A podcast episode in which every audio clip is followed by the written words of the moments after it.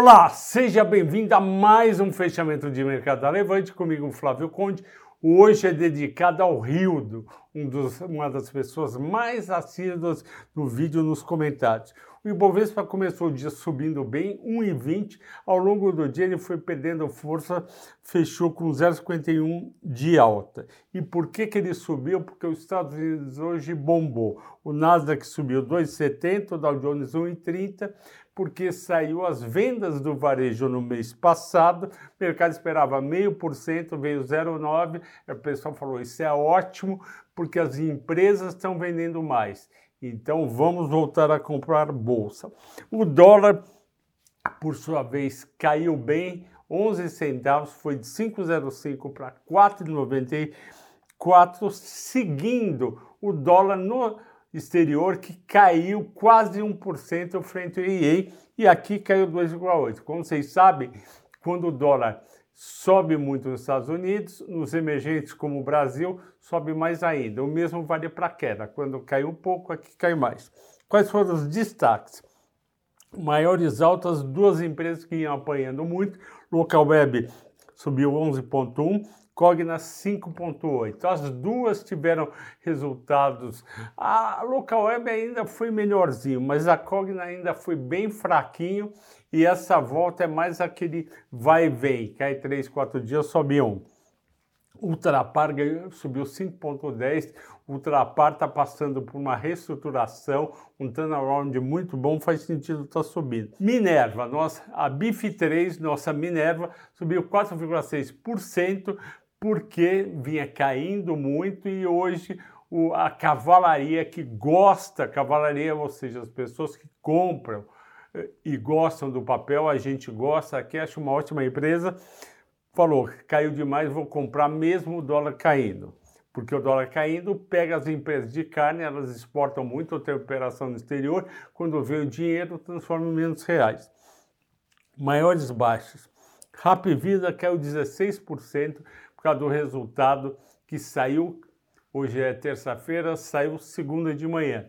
Eu acho um exagero, já tinha caído 11 ontem, mas como eu sempre digo, quando a faca está caindo no chão, não vale a pena botar a mão, espera cair, senão você vai rasgar e vai se machucar. Magazine Luiza caiu 11,4%, eu acho muito exagerado. Resultado do primeiro trimestre foi muito bom. Eu analisei em cuidado, os resultados melhoraram e hoje, depois do conference call, o pessoal bateu no papel. Na minha opinião, tem gente que está alugando, vendendo, alugando, vendendo Magalu e Via e outros papéis e não deixa o papel subir. Inclusive a IRB, que caiu 7,9 hoje, é um caso como esse. Americanos caiu 2,6 Prio 3, que é o 200, é a volatilidade. Qual foi a escolha dos assinantes da Levante?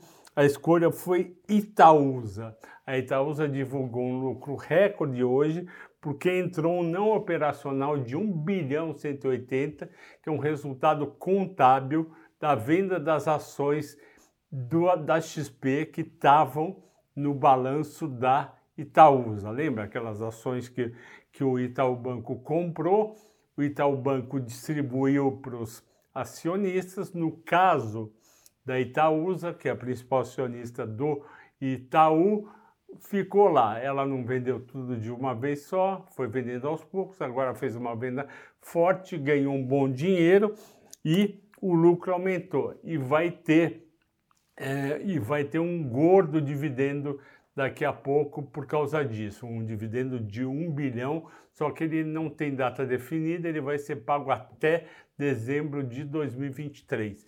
Além disso, a Itaúsa está estudando entrar em outros investimentos, como a CCR, junto com a Camargo Correia, e também está estudando um outro, um outro, um outro que eu estou esquecendo agora. O que, que acontece?